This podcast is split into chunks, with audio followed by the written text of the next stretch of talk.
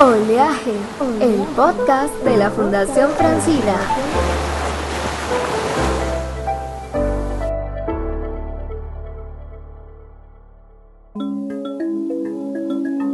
Estoy súper contenta porque atento relajo, ya estamos en el tercer episodio de la segunda temporada de Oleaje, el podcast de la Fundación Francina. Definitivamente que esta temporada va rápida y furiosa. Soy Francina Hungría y me acompaña José Beltrán. En estas tres semanas de emisión hemos tenido conversaciones con invitados e invitadas que son pesos pesados en sus áreas de experiencia. Y lo más importante, después de esta temporada, para hablar de derechos y acceso a servicios en República Dominicana, hay que ponerse los audífonos y escucharnos. Bienvenidos y bienvenidas a la hora en la que nos estén escuchando. Bájale algo, José. Muy bien, muy bien. Tú Muy sonaste bien. como que... No, si no se vende uno mismo, ¿quién te va a vender? Así que eso va bien. Oye, pero un chin chin arrogante. No, no, no. Pero tengo Se- razón, ¿o no? se- se- seguro de sí mismo, eso está muy bien.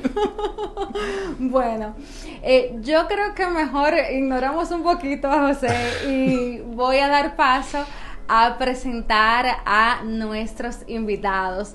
Eh, por un lado tenemos a Carlos Martínez, vicepresidente de Servicios Legales Especializados del Banco BHD León, una entidad financiera con la que hemos tenido algunos acercamientos en virtud de sus programas estrechamente vinculados al tema que compartiremos el día de hoy. Y por otro lado tenemos a un aliado, amigo de varios años. Eh, hablo de Alejandro Fernández W. que- Admirador tuyo. admirador- so- sobre todo admirador tuyo. pero Alejandro Fernández W es superintendente de bancos de la República Dominicana, por mucho tiempo un divulgador de finanzas accesibles y uno de los más icónicos protagonistas de la campaña Bastón Blanco de la Fundación Francina. Gracias Carlos Alejandro por compartir este, este espacio con el equipo de oleaje y con todas las personas que nos escuchan desde sus hogares, desde sus carros, desde donde quiera que estén. Bienvenidos. Saludos a todos. Muchísimas gracias por la invitación. Saludos a todos. Y luego de tantas flores, el día de hoy vamos a conversar sobre inclusión financiera como garantía de derechos. Y para entrar de una vez en materia, vamos a comenzar. Hace varios meses, el gobernador del Banco Central, Héctor Valdés Albizu, anunció que se pondría en marcha la Estrategia Nacional de Inclusión Financiera. En ese sentido, ¿por qué es relevante que el país invierta en este tipo de inclusión? Carlos y Alejandro. Eh, por un lado es un tema de, equidad y por el otro es esencial para el desarrollo económico. Con el tema de la equidad, bueno, el, Banco Mundial eh, ha dicho que la inclusión financiera es un factor clave para reducir la pobreza y para impulsar la prosperidad. Eh, ¿Por qué? Porque integra a, esas, a, las personas al, aparato económico formal, facilita la vida cotidiana, el día a día, y ayuda a las familias y a, la- y a las empresas a planificarse para cualquier tipo de cosa, ya sea desde objeto a largo plazo, como comprar una casa, eh, hasta eh, o hacer una inversión para las empresas o para emergencias imprevistas. Aquello que dice nuestro estimado eh, invitado, de, de aquello de, de guardar pan para mayo Y harina para abril. y harina para abril. Eh, y en cuanto al tema del, equi- eh, del, del- del desarrollo económico, bueno, pues hay una correlación, los estudios lo demuestran, que los países más desarrollados, por ejemplo, eh, la Unión Europea, eh, los que pertenecen a la Unión Europea, pues tienen un alto nivel de inclusión financiera que ronda un, cinco- un 90%. Eh, y esto está obviamente directamente vinculado a lo que yo mencionaba eh, anteriormente. Y, esas personas que están in- incluidas en la economía formal, pues obviamente también beneficia al Estado. Eso por, por, eso. Yo, yo también diría, agregaría, y estoy totalmente de acuerdo con, contigo, creo que uno de los retos más grandes que tiene nuestro país eh, tiene que ver con la inequidad, con que a algunos le va significativamente mucho mejor que a lo que le va eh, a otros.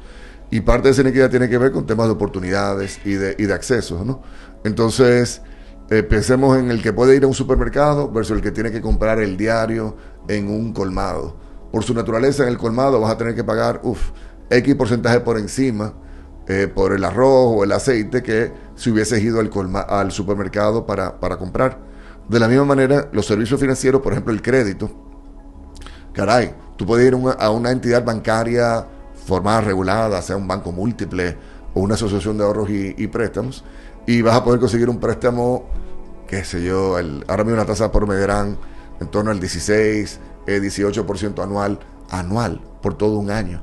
En cambio, si no tienes acceso a esa entidad formal o regulada, sino que tienes que ir a un usurero, Así es. cuando vienes a ver, Me te va a, las palabras de la boca. el prestamista te va a salir al 20%, Semanal. ojalá, ojalá que, que mensual, pero ni siquiera mensual, pudiese ser hasta semanal.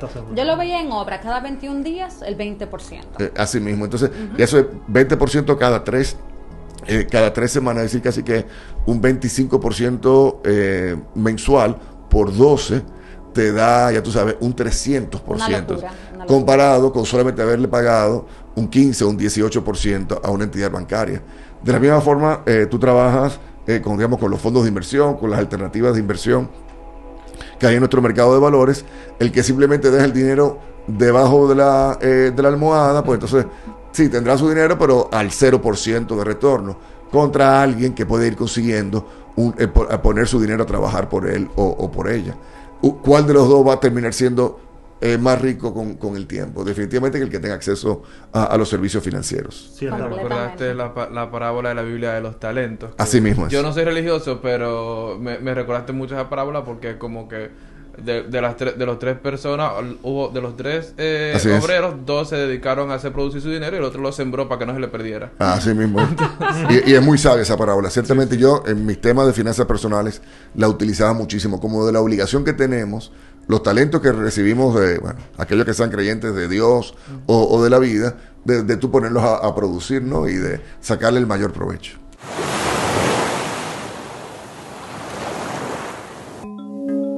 Completamente consono con que con lo que hemos estado hablando. Hemos visto que en el estado hay un interés por invertir en desarrollar las capacidades de las MIPIMES y las cooperativas. El enfoque de inclusión a servicios financieros debería ser un aporte precisamente al desarrollo de pequeños negocios. Hace días estaba, yo soy de un campo de Monteplata que se llama Don Juan. Tardo mucho en ir. El otro día fui y en la noche, era un sábado, una cosa así, pasé por un colmado. Bueno, no importa lo que yo iba a comprar.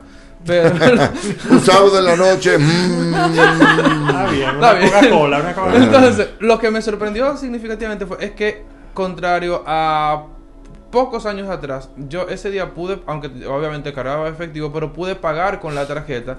Y era algo que en un campo como Don Juan, que no es significativamente grande, eh, no, no se veía. Entonces, eso me hace pensar justamente de cómo ahora el te- pensar en una estrategia de inclusión financiera no solo es- es- representa una oportunidad para las personas, sino como decía Francina, eh, también para eh, los negocios y con eso eh, la protección de, lo- de los ingresos, porque en la medida que tú tienes, y ahí me, me corregirán ustedes, tú, en la que tú tienes acceso a ofrecer servicios ya digitalizados o mediante transferencia, como el caso de, de las tarjetas, también tú estás garantizando un acceso directamente a que tu dinero esté en el banco y que no ocurra como pasa en algunos casos con, con colmados y cosas, Sí. así que llega alguien, te da un tumbe y adiós, bye bye. ay, Yo soporto que los delivery lleguen con el verifón a mi casa no, tranquilamente. genial eso. Genial, genial eso, genial. Sí, pero a donde quiero llegar es que... eh, ¿Tú querías comentar algo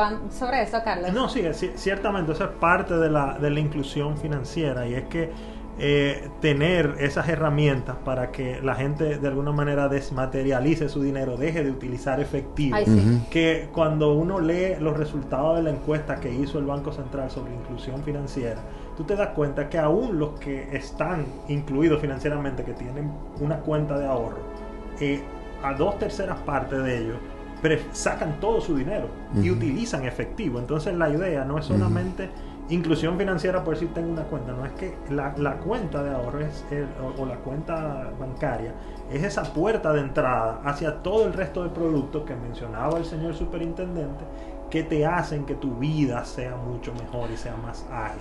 Saben que nosotros en la superintendencia, así como nos reunimos con los banqueros, yo también decidí que nos íbamos a estar reuniendo con los usuarios financieros. Y a veces que los invitamos a un almuerzo allá en la super. Dirán, Alejandro, ¿y a quién tú invitas? A, los haters, a la gente que más nos critica o nos cuestiona en, las redes sociales. Yo, desde la cuenta institucional personal mía como superintendente, le escribo en privado por mensaje directo y le digo, mira, no voy a entrar en discusión contigo, eh, digamos, en este foro, pero con mucho gusto te recibo y, nos vemos allá en la superintendencia. Ay, me encanta. Y mucha gente va y atiende y es de mucho provecho. Otra cosa que hemos hecho es que nos acercamos, por ejemplo, a, los centros comerciales, donde hay, eh, típicamente se, eh, se, aglutinan ahí las sucursales de las entidades bancarias. Y yo voy con mi brochure y con mi carnet de superintendente y me la acerco a las personas que tuve que estar en las filas eh, fuera de las sucursales, como que queriendo entrar. Y la pregunta típica que yo hago es: acá, cristiano, cristiana, ¿y qué tú haces aquí? O sea, ¿qué necesidad realmente tú tienes de venir presencialmente acá a la sucursal. Esto sobre todo ahora en tiempos de pandemia, de lo del COVID, eh, ¿verdad? Por, hasta por razones sanitarias, pero en general, más allá de, la pandemia, caray. el valor, el tiempo. Eh, temas del tiempo. Ahorrar combustible. Combustible, tiempo, pero además de eso, seguridad. Porque, eh, no, o sea, todos sabemos que hay riesgo de asalto, de que te estén siguiendo, de que te estén identificando. Entonces, realmente yo, bueno, déjame ver aquí en, la cartera, pero a mí me sorprendería que yo tenga gran cosa de, de, efectivo. Yo tengo, bueno, Lo, puedo decir públicamente, tengo 900 pesos en, en, mi cartera en, efectivo, ¿no? Porque del punto de vista de la seguridad, de la conveniencia, trato de hacer eso. Curiosamente, incluso personas jóvenes, porque yo pudiese entender que personas, digamos, más adultas o mayores, que no se sienten tan cómodos con tecnología, estén utilizando estén yendo presencialmente a las sucursales. Pero personas jóvenes persisten en ir eh, todavía presencialmente cuando realmente... Eh, yo soy superintendente de banco, pero te digo que no recuerdo, lo puedo afirmar. Yo no recuerdo la última vez que yo fui a una sucursal de un banco. Es más, puedo, puedo, decir que la última vez que yo fui fue en septiembre del año 2020. Así que hace un año que yo no... Y fui por razones institucionales, no fui por razones personales, porque todos mis temas financieros personales yo lo manejo por internet, por la aplicación, etcétera. Fíjate que sí que hemos avanzado. De hecho, el año pasado la República Dominicana ocupó dos puestos importantes en mediciones de inclusión financiera eh, por ejemplo, hubo un estudio que hizo la Federación Latinoamericana de Bancos. Fue el avance. Exactamente. Y ahí el país quedó en, en la séptima posición entre 16 países y eh, en el ranking del microscopio global 2020. El país alcanzó la posición 30.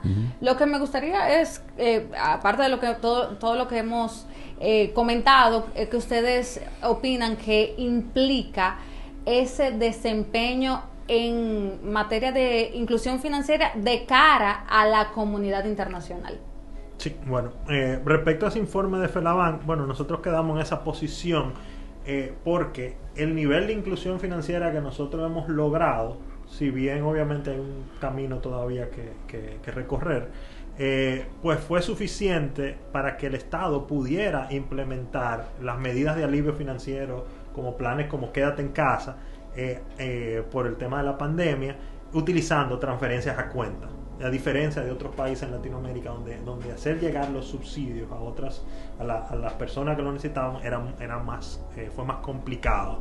el ranking del, microscopio global del, del, 2020, que se lo hace la unidad de, de inteligencia financiera, me parece, de la publicación de Economist, ahí sí reveló que nosotros tenemos unos, unos retos eh, importantes que, que, debemos eh, bueno, que afrontar, eh, donde respecto a temas de inclusión financiera, donde ahí se, se resaltó que, estábamos, que necesitábamos reforzar temas de, gobierno y apoyo a política, estabilidad, integridad, eh, productos y, puntos de venta y, y, sí estábamos bastante mejor en temas como protección al consumidor e infraestructura. Eh, y nada, eh, ahí esos, todos esos índices son y esos estudios son muy importantes porque esos, todos esos estudios son insumos que utiliza el Banco Central, por ejemplo, que es quien está llevando a cabo esa estrategia nacional de, inclusión, de inclusión financiera para diseñar esa estrategia, que una estrategia que tiene dos objetivos que van eh, muy bien diseñados para atacar todos esos temas donde nosotros debemos fortalecer y obviamente también eh, reforzar todo lo otro que estamos ya haciendo bien. Eh, o sea que sí, es muy, es muy, son, relevantes. Yo creo que esto es un, reto para todos, obviamente que no solamente del Banco Central, sino de todos los actores en el sistema, incluyendo los actores privados. Y tú también comentabas ahorita, ustedes comentaban ahorita el tema de las cooperativas, por ejemplo. Y ciertamente que las mismas cooperativas de ahorro y crédito, sobre todo en algunos segmentos poblacionales, en el interior, tú mencionabas ahorita de Monteplata, o, en otras partes donde quizás todavía el sistema bancario no tiene acceso porque no se llega a la misma escala o no es suficientemente rentable. E, es, bonito y, tiene su valor el espacio que están jugando las cooperativas para motivar de una forma u otra la inclusión eh, financiera y a lo cual tenemos que, ¿verdad? que apuntar todos. Aquí yo debo decir un aspecto que para mí es muy, muy importante. Tiene que ver el, los aspectos, digamos, de, educación. Los aspectos más básicos de, educación. A mí muchas veces la gente me pregunta, Alejandro, caray, deberíamos tener educación financiera a nivel de la, eh, desde la primaria o a nivel escolar, eh, etcétera. Y, y, caray, cuando nos vemos donde estamos hablando de rankings, como ustedes están planteando aquí, en este espacio, y vemos el ranking de cómo marcamos en cuanto a dominio de las matemáticas o en cuanto a dominio de la lectura o de la comprensión, digamos, de la lectura eh, comprensiva, etcétera, que estamos de los últimos países a nivel mundial. Óyeme, a mí que no me hablen de educación financiera. Y miren que lo está hablando quien en su momento en el sector privado, yo fui de los principales abanderados en materia de, educación financiera, pero yo lo decía antes y lo mantengo ahora incluso como, eh, como servidor público. Más importante que la educación financiera es el dominio más básico de, las matemáticas. Por ejemplo, las tarjetas de crédito. Claro que son un instrumento muy importante y de muchísimo valor, pero también tú tienes que saber que tienen un costo. Como el análisis que hacíamos ahorita de lo que te cuesta un usurero versus un préstamo en la banca formal, etcétera. Bueno, resulta que en la banca formal, del crédito más costoso que existe es el de las tarjetas de crédito, que, qué sé yo, la tasa promedio como de un 55% eh, por ciento, eh, anual. Entonces, el que no maneja el concepto de un porcentaje, de una regla de tres, ¿realmente tú crees que va a entender la diferencia de financiarte a un 55% versus un 18%? No lo va a dominar. Y peor aún, cuando tú, el usurero te dice, no, que yo te presto a, un, a un 20. Y dice, bueno, si él me está prestando a un 20 versus un 55 de la tarjeta, me quedo con el 20. Pero caray, es un 20 semanal o quincenal o mensual que es 200, 300% eh, anual. Entonces, sí creo que es muy importante, pensando de los actores que tenemos digamos, que apoyar eh, en estos temas de, inclusión, eh, además de los hogares, por supuesto, y los padres, es el mismo sector educativo, los maestros, las maestras, que por cierto, ella misma también, ellos mismos también deberían ser de, los más, de lo que más apoyo necesitan para fortalecerse en, materia financiera y matemática.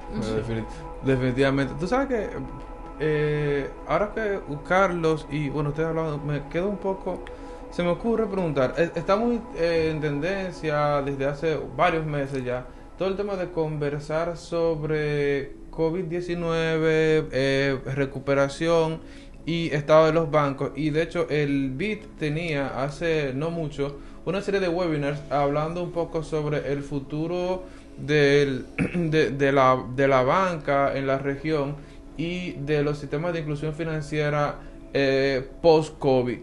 ¿Cómo estamos nosotros como país en ese sentido? Mira, yo creo que en general estamos muy, muy, eh, muy bien. La población dominicana, los usuarios financieros dominicanos, obviamente que los proveedores también, y la medida que, han tomado las, que habían tomado las autoridades y, que, y, que, hemos tomado. Digo bien porque también muchas de estas situaciones se, se, originaron previo a agosto del año del año pasado, creo que fueron acertadas y afortunadamente hemos logrado, digamos que sobrellevar esta situación tan crítica eh, sanitaria en lo que tiene que ver con la parte del, del sistema de pagos, del sistema bancario de nuestro país. Lo último que necesitaba República Dominicana, además de una crisis en el sector turismo y una crisis sanitaria y del empleo en general y también la contracción económica que vivimos el año pasado, lo último que el país hubiese necesitado es una crisis bancaria, una falta de confianza en el sistema de pagos, eh, etcétera. Y afortunadamente eso se ha sobrellevado sumamente, sumamente bien. Y creo que la banca se ha fortalecido y en primer lugar eso amerita un reconocimiento a los usuarios financieros dominicanos por el buen comportamiento y por la, responsabilidad con la que manejaron y enfrentaron sus compromisos y sus responsabilidades, pero también eh, de parte, digamos, de la banca que ha logrado mantenerse sana, porque en definitiva, ahora que, estamos ya en plena recuperación y queremos, digamos, que reactivar el país a, futuro, la, la banca va a jugar un rol sumamente importante empujando eso. Sí, sí, ciertamente. Eh, y, y, mirando a la banca del futuro, pues todo, todo el sector ha entendido que y que la digitalización es el, es el futuro. Y, y, digamos que tuve una prueba en vivo. Digamos que antes se venía ya, tenía mucho tiempo hablándose de banco digital, pero era más que nada una idea como más etérea. Eh, pero digamos que, que cuando, llegó la crisis, pues se tuvo que implementar todo eso, se tuvo que trabajar muy de cerca eh, con el regulador, que supo ser eh, eh, flexible en su momento para permitir que, que, esas cosas se, se, pudieran poner en producción rápido. y, y ese es algo que ya es un cambio que se ha dicho que no es reversible. El, y es uno de los ejes de la inclusión digital, perdón, de la inclusión financiera, es precisamente utilizar las tecnologías para llevar... fintech también el tema de la fintech y es eh, y no debe verse como algo malo. Por un lado está el reto desde el punto de vista de la regulación, de, de, regular adecuadamente a esos a esas fintech sin quitarle su agilidad natural por ser un jugador distinto a un banco. Eh, y por el otro lado eh, está obviamente el, tema de los usuarios de, de adoptarlas, pero ciertamente la, y, miren algo, la fintech no solamente es del lado del sector privado, hasta del lado del sector público. Les doy en, primicia, ¿verdad? La semana, la semana que viene, el lunes, vamos a estar eh, pues presentando la primera aplicación de la Superintendencia de Bancos. Se va a llamar Prousuario eh, Digital, donde la gente por primera vez va, a poder estar haciendo reclamaciones con las entidades financieras que luego de que agotan un proceso con la entidad financiera y quieren reclamar frente a la superintendencia, como tienen su derecho, lo van a poder manejar de manera de manera totalmente digital. ¿Y por qué eso es importante? Porque eh, hasta ahora eh, la gente tendría que ir presencialmente, físicamente, o a la oficina que tenemos aquí en Santo Domingo o a la que tenemos en Santiago. Pero caray, de nuevo, los temas de movilizarte, del tráfico, etcétera. Pero también, Santo Domingo y Santiago no son todo el país. Es verdad, o sea, están todas las demás provincias a las cuales estamos obligados a atender. Y también nos va a permitir servir y llegarle y generarle un valor a nosotros como reguladores, como supervisores eh, financieros, de llevarle un valor directamente a los usuarios financieros. Y eso nos lo ha permitido, nos ha empujado a ello la digitalización y la tecnología. Así que eso es algo sumamente positivo, ciertamente. Amigas y amigos de Oleaje, este episodio ha llegado a ustedes gracias a la colaboración de entidades como el Banco de Reservas, la Fundación Popular, el Instituto Nacional de Aguas Potables y Alcantarillados, EDESUR, Banco Agrícola, Guerra Film y Pro Dominicana. Tanto a ellos como a ustedes que nos colaboran con su escucha, les damos las gracias. Continuemos con nuestro episodio de hoy.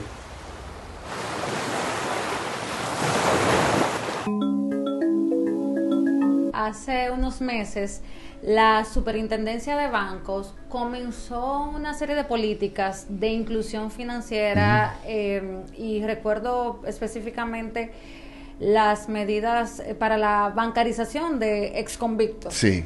Eh, y también el VHD se ha caracterizado por una serie de productos y programas con una perspectiva inclusiva orientados sobre todo a la autonomía de la mujer. Entonces, ahí quisiera decir que imagino que ambas entidades en algún momento emprenderán acciones concretas dirigidas a la autonomía de las personas con discapacidad en cuanto al acceso a servicios financieros. ¿Ustedes qué me pueden comentar? Sí, sí, ciertamente. Eso es algo que, que estamos, es nuestra responsabilidad social corporativa porque somos gentes que, que los bancos somos entidades que vivimos en sociedad, somos parte de la sociedad y debemos atender a todos los miembros de la sociedad, no obstante las necesidades especiales que puedan tener.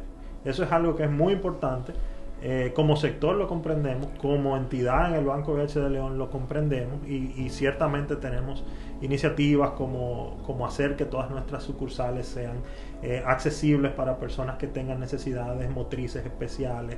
Eh, nuestros cajeros automáticos, todos, por ejemplo, tienen eh, las lecturas en braille, tienen el acceso para eh, tienen el audio el acceso para, para audífonos. ¿Todos? ¿En serio? Todos, sí. ¡Wow! sí. ¡Qué chulo! Pedí la información antes de, antes de venir para acá y puedo confirmar que todos nuestros cajeros, 700 y pico, tienen esas habilidades. Y obviamente esos son eh, eh, primeros pasos de toda una estrategia que se va a estar desplegando a lo largo del tiempo porque la idea es que debemos de ser eh, cada vez más inclusivos porque mm. todos, todos somos iguales eh, ante la ley todos tenemos ese derecho a acceder eh, lo mejor posible a los, a los servicios financieros.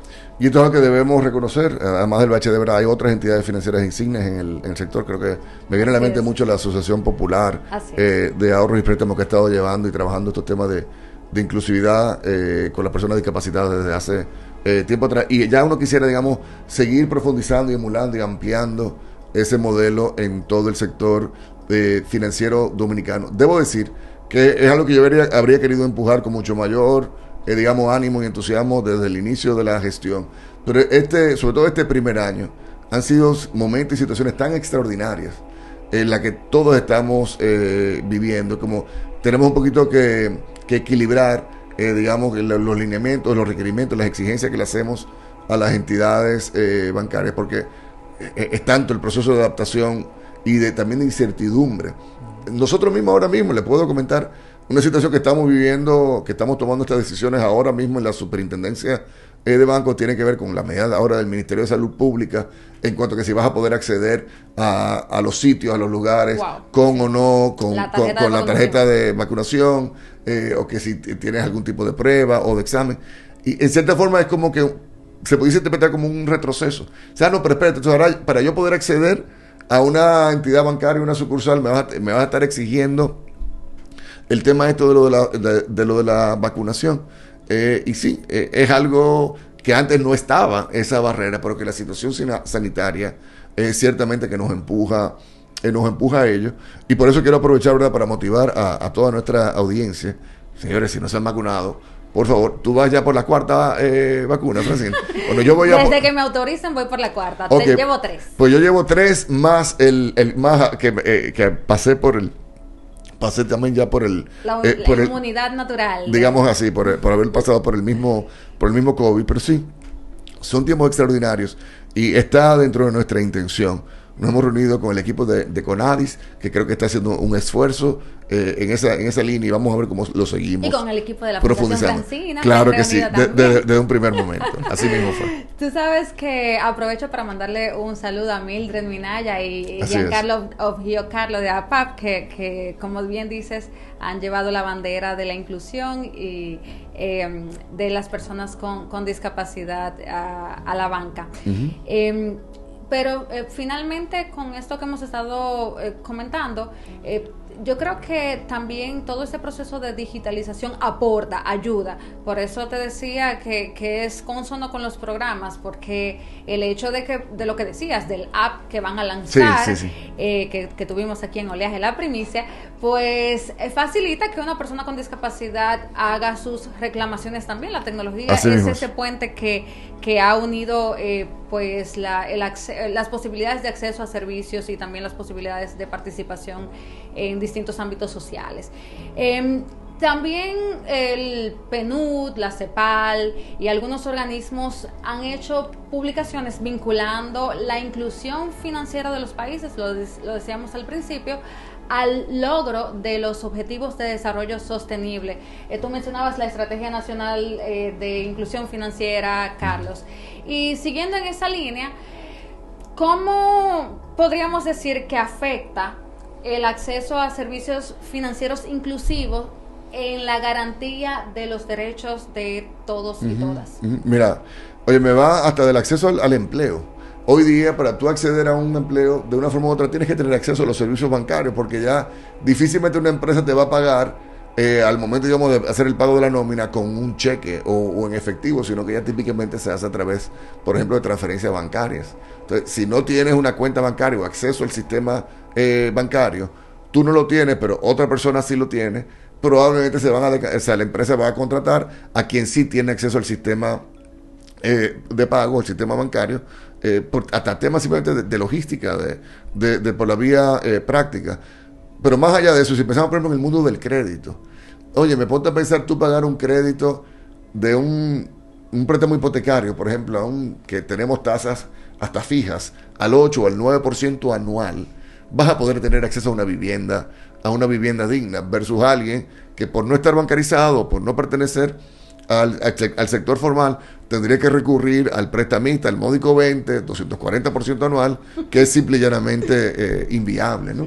Una locura. Correcto. Eh, eso, eso que tú mencionabas es, es, es primordial, porque lo, el Banco Mundial ha dicho que la inclusión financiera incide directamente en la consecución de 7 de, los, de los 17 objetivos de desarrollo objetivo. Como mencionaba el señor superintendente, eh, el tema de, un trabajo digno, pero fin de la pobreza, hambre cero, eh, desarrollo económico, reducción de desigualdades. Todo eso tiene que ver con, inclusión financiera. ¿Cómo, ¿Cómo, podemos hablar, por ejemplo, de, de, que las mujeres tengan los mismos derechos que los hombres o que personas que tienen necesidades especiales tengan los mismos derechos eh, o puedan ejercer esos mismos derechos que, personas que, que, no las tengan si no tienen ese, ese acceso a esos productos financieros? Y es importante señalar que el tema de la, de la inclusión financiera no es solamente darle acceso a lo que hay.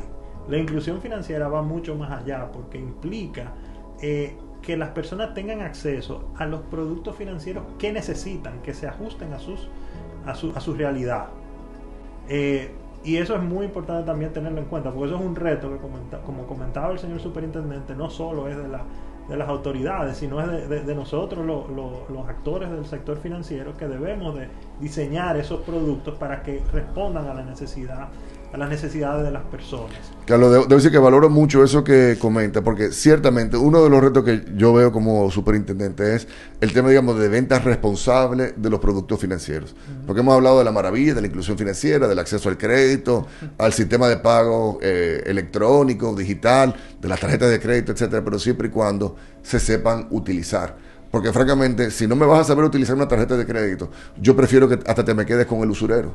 Eh, porque es que lamentablemente el usuario en alguna forma podría restringir hasta dónde que te vas a estar endeudando o, o, controlando, ¿no? Pero en cambio con la tarjeta de crédito, el que no la sabe manejar se pudiese desbordar en los consumos. Entonces al final estaremos haciendo una venta de un producto bancario, de un producto financiero eh, irresponsable. Eso es algo sumamente importante para nosotros. De la y misma muy manera, profundo además, por todos los temas que se han venido comentando sobre salud mental. Definitivamente. Hace poco yo leí un artículo, tiene como dos o tres días de la BBC que decía que el cerebro eh, puede hacernos pobres precisamente por esa necesidad que de, de placer de, inmediato. de lo inmediato. sí de, de, de, lo compulsivo. No definitivamente precisamente mañana vamos a estar presentando un primer informe que hemos trabajado en la superintendencia de bancos de la interacción que existe entre la salud mental y la salud financiera. Y estemos bien claros, el que no tiene un equilibrio, digamos, en cuanto a su, su salud mental, digamos, emocionalmente, sentimentalmente, típicamente, ¿qué es lo que va a estar haciendo? A las compulsividades, a las adicciones, buscando una satisfacción por otra vía y muchas veces cómo lo va a estar eh, financiando de una manera que simplemente no es sostenible. Pero a la inversa, el que está enliado, que se metió en un lío de tarjeta de crédito que no sabe cómo lo va a estar eh, pagando. ¿Cómo ustedes creen que duerme? O que se puede enfocar, o que puede llevar una relación con su, con su pareja, los niveles de estrés y de ansiedad que tiene. Entonces, fíjate cómo hay una interacción muy, muy cercana. Eso también es algo que nosotros nos inquieta y que queremos elevar, como que le perdamos un poquito el miedo, el tabú este que existe sobre hablar de, de la salud mental eh, acá en nuestro país y que sepamos que hay una interacción muy, muy directa yo he visto, y ahorita que el tema del suicidio es algo extremadamente complejo, y, eso va por muchísimas, eh, tiene muchísimas aristas y muchísimas vías, pero que no tengamos la menor duda. En muchos casos que uno ha visto, digamos, de las notas estas que la gente escribe y demás, el, aspecto, digamos, del sobreendeudamiento, de que ya no pueden manejar el estrés o de las llamadas de cobro o de las presiones de los prestamistas o de, los- o de los usureros, hace que la gente, podría hacer que la gente, si está en una situación delicada, llegue a una situación eh, francamente eh, pues peor. Entonces, tenemos que hablar más acerca de esto. Tú mencionabas, José, algo así, en una actividad que escuchaste, en una actividad del Banco Central.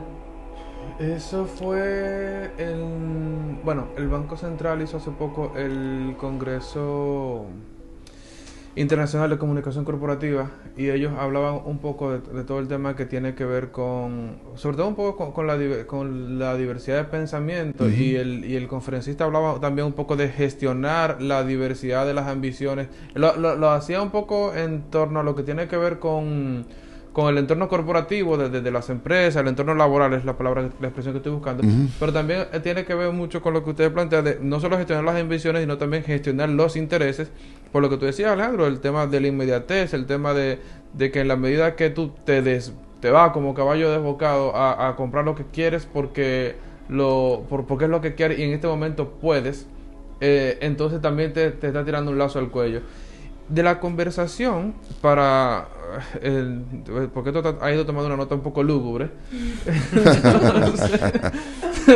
De la conversación me, quedo con, con dos cosas, breve- con, dos puntos que me gustaría resaltar. Uno, hablamos mucho de que la inclusión financiera está vinculada estrechamente a nuevas tecnologías. eh, Carlos dijo por accidente, pero lo dijo, inclusión digital.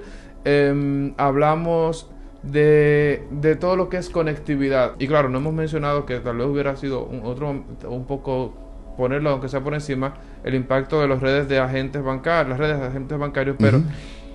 Sí, la red de los subagentes bancarios es una de las de, de esas iniciativas que han permitido eh, eh, pues eh, ampliar el acceso al- a los productos financieros porque uno puede llegar mucho más fácil desde el punto de vista de, de- de costos y de infraestructura hacia sitios mucho más remotos a través de alianzas con, con empresas que ya están establecidas allá eh, farmacias colmados eh, y eso ha sido un, un éxito realmente el tema de los subagentes bancarios E- Eso es así, eso es así. Y es algo también que yo creo que ya, sobre todo con el acceso que tenemos todos a los medios digitales, al teléfono, a los teléfonos inteligentes que se va propagando en, en nuestra, en, nue- en- en nuestra población, ojalá también que vayamos avanzando por, eh, por esa vía, donde también debemos procurar. Nosotros estamos rediseñando ahora el portal web de la Superintendencia de, eh, de Bancos para que tengamos algo realmente de primera línea. Y una de las directrices que hemos establecido como de las metas que tenemos es que tenga el cumplimiento para que cualquier persona, eh, incluso con los temas de discapacidad y demás, también tenga acceso a todas las informaciones y a todos los contenidos que nosotros estamos, estamos trabajando. Y eso, primero, me alegra mucho eh, y, y- te- y públicamente te, te digo que espero que así mismo sea la, la aplicación que, que, va, que, que va a estar impulsando de Pro Usuario, porque ah, aunque hemos hablado de que la inclusión financiera abarata costos, tema de movilidad, pero también para quienes tienen eh, bueno, eh, movilidad reducida o quienes tienen alguna al- algún tipo de discapacidad, imagínate tú, una, un- una persona que sea financieramente autónoma desde un campo remoto que pueda gestionarse a través de, de la app, de distintas aplicaciones, eh, es fundamental. Entonces, a lo que me refería aquí un poco es entonces, eh, y era con los dos puntos que- con los que me quedo, bueno, ya con uno, porque el segundo tenía que ver un poco con el alcance de las perso- hacia las personas.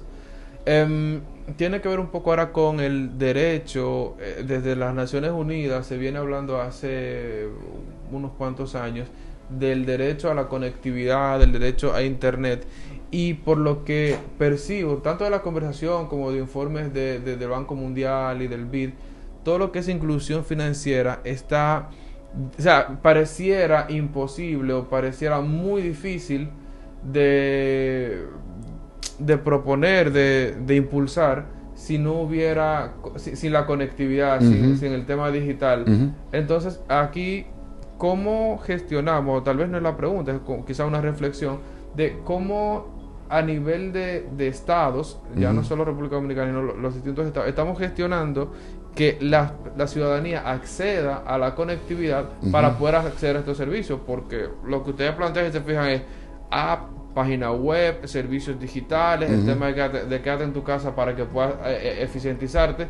En el momento que tú tienes un, un Payabo o la Elmo, que son batallas también de Monte Plata, eh, donde tú no tienes una conect- mayor conectividad, tú no puedes hablar ahí de inclusión financiera. Bueno, ciertamente es así. Y fíjate que te hablé ahorita, por ejemplo, del rol de las cooperativas. Puede ser que quizás que en esos batalles o en esos espacios, como le, le vamos a poder servir o apoyarles a ellos, a, a nuestra población, sería, por el, digamos, por el lado o de sus agentes bancarios o de las mismas cooperativas, que en definitiva todas están vinculadas de una forma u otra al sector eh, bancario. Pero también debo reconocer algo, he visto algunas entidades financieras de nuestro sector que están ofreciendo, por ejemplo, el acceso a los servicios, digamos, de su aplicación, eh, libre, digamos, independiente de si tú tienes acceso a la data eh, o no, sino que el costo de la, de la data, así tú no tengas, digamos, que minutos, la entidad financiera lo asume y tú puedes transar por vía de tu teléfono inteligente en su aplicación, independientemente si tienes data eh, o no. Y, e- y eso es lo que debo eh, reconocer muy favorablemente. Y cuando lo vi, porque fue una entidad financiera que lo, lo anunció, eh, felicité al, al administrador general de esa entidad y luego le dije, mira, te voy a robar la idea para ver cómo desde la aplicación de, de prousuario eh, digital que vamos a estar anunciando próximamente, no sé si va a estar listo para el inicio de- del lanzamiento nuestro, que también, que toda la ciudadanía pueda acceder a esa aplicación independientemente de si tiene data eh, o no. Me Y encanta. y ojalá que todas las demás entidades financieras que nos están escuchando, eh, eh, ¿verdad? Por este, por este medio, también se motiven a explorar en una alianza con las telefónicas y demás, ese tipo de, de alternativas, porque es como tú dices, yo que ya lo de la señal vamos avanzando muy, muy significativamente, o sea, de que haya una cobertura de la red digital eh, a nivel nacional, quizás no con la mejor calidad, pero de que vamos hacia allá, Y Vamos a- teléfonos móviles hay. eh, y teléfonos móviles cada vez más. Ahora, si son inteligentes o si tienen acceso al Internet, no necesariamente todo, pero tenemos que ver esto que no va a ser algo que se va a lograr de la noche a la mañana, sino como que un proceso gradual. No va a ser del corto plazo, pero tampoco va a ser de largo plazo. Yo creo que es asunto de... de- Pongámonos a ver, señores, lo que hemos avanzado en materia de tecnología, en materia de bancarización en los últimos 3, 5 años, o aún más en los últimos 10 o 15 años. Hace 10 años no se hablaba todavía de banca por internet o de aplicaciones, como lo estamos haciendo eh, hoy en día. Así que creo que el futuro eh, apunta, digamos, para eh, salir del aspecto lúgubre que tú decías eh, ahorita, pero que también, quizás lúgubre, pero también importante, muy humano y una necesidad que debe ser parte de nuestro debate y de nuestra conversación en la sociedad, vamos muy bien encaminados. ¿Tú quieres agregar algo más, Carlos? o? No, yo eh, sí, obviamente eh, tenemos que reconocer, obviamente somos una- un, un país eh, eh, en vía de desarrollo, una economía eh, mediana, ¿verdad? Que, entonces tenemos que, que- que ir tomando las cosas paso a paso. Sí. Eh, y como y, y totalmente de acuerdo con lo que señala el señor superintendente.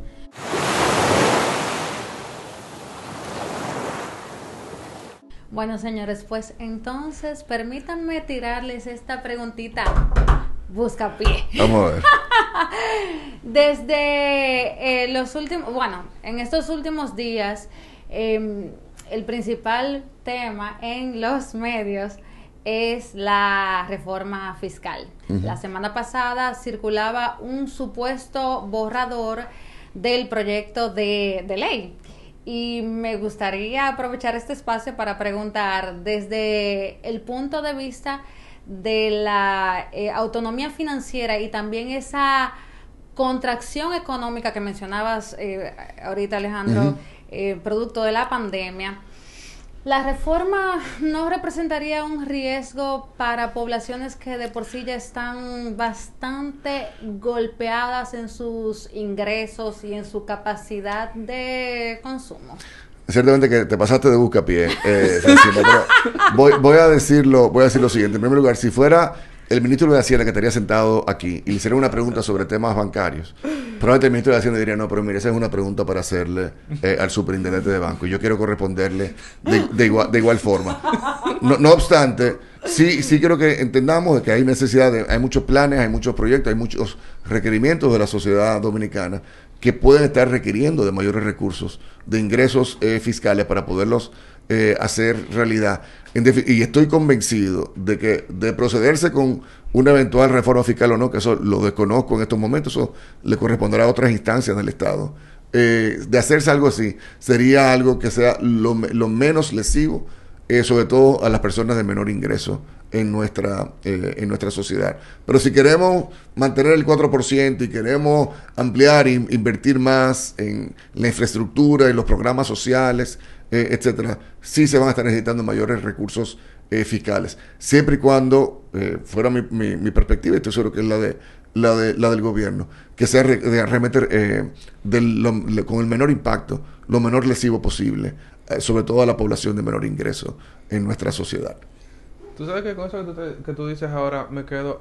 No sé, perdón Carlos, no sé si tú ibas a comentar... Mm, bueno, del lado de, nosotros y, hablando por, por, la entidad que, represento, pues nosotros eh, con cualquier reforma, primero nosotros no tenemos conocimiento de que haya una reforma oficial de, que haya sido propuesta, eh, una propuesta oficial. Eh, nosotros haríamos como haremos como hacemos con todas las iniciativas legales o reglamentarias y es que nosotros nos reunimos en el gremio eh, que nos al que pertenecemos que es la, la ABA la Asociación de Bancos Comerciales y a través de ahí bueno pues los, los diversos actores pues eh, nos ponemos de acuerdo en los comentarios que haremos al, al, al, proyecto si en algún momento hay una, un, proyecto porque ahora mismo realmente vuelvo y repito no hay nada oficial y eh, opinamos obviamente en todo aquello que nos pueda eh, que nos atañe como, o nos pueda afectar como sector o a los usuarios eh, de nuestra de, nuestro sector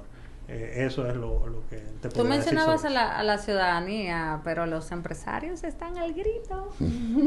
Mira, yo quiero acotar algo a lo que tú decías, Alejandro. Tú decías, si queremos seguir con 4% y, y mencionaste otros servicios, es necesario el tema de la recaudación yo estoy haciendo la maestría en políticas públicas y entre hace poco, unos dos meses, cosas, estaba cursando una asignatura de macroeconomía. Fue como que eh, mi gran látigo de castigo, pero entre otras cosas, hubo algo que me permitió comprender como que tener una visión más amplia de que, y aquí tú me corregirás, me corregirás, eh, los compromisos que tiene el Estado entre la, la deuda pública, entre eh, lo que son como que gastos fijos, todo el tema de, de, la cuenta de gobierno, las cuentas públicas, las cuentas nacionales, la palabra estoy buscando. Comprometen un elemento muy importante de los ingresos, de las recaudaciones que tenemos ahora mismo. Exacto. Y al final, lo que queda para inversión pública es, pírrico, es una, es, una, es la capacidad de inversión pública eh, es mínima y solamente se subsana eh, con, un tema de reforma fiscal, haya o no haya, o sea, en algún momento todo, distintos sectores, no solo el gobierno, sino externos, hablan de que el país requiere de una reforma que eventualmente, como tú decías, tiene que considerar a quienes viven en condiciones de vulnerabilidad, pero que, que es impostergable por un tema de que para poder continuar con un ritmo de desarrollo sostenible, el dinero tiene que salir de algún lado. yo, yo, creo que hay consenso generalizado en cuanto a la necesidad de eventualmente de algún tipo de, eh, de alguna forma de reforma eh, o de pacto fiscal. De los cuestionamientos que hay es si este es el timing, si este es el momento eh, adecuado, dado que ahora que estamos haciendo el rebote de la situación de esta del COVID, de la pandemia, que se mantiene en las presiones que hay a nivel internacional, ciertamente, Francina, por los temas de flete, pero también de los costos en la materia en la materia prima, lo que está pasando, por ejemplo, con el, petróleo, ejerce, digamos, tiene una presión muy fuerte eh, sobre los precios. Y si tú le combinas eso, digamos, algún elemento adicional eh, tributario, pues sí, eh, es algo que es de preocupación y que, bueno, ahí, ahí se verá en los espacios competentes.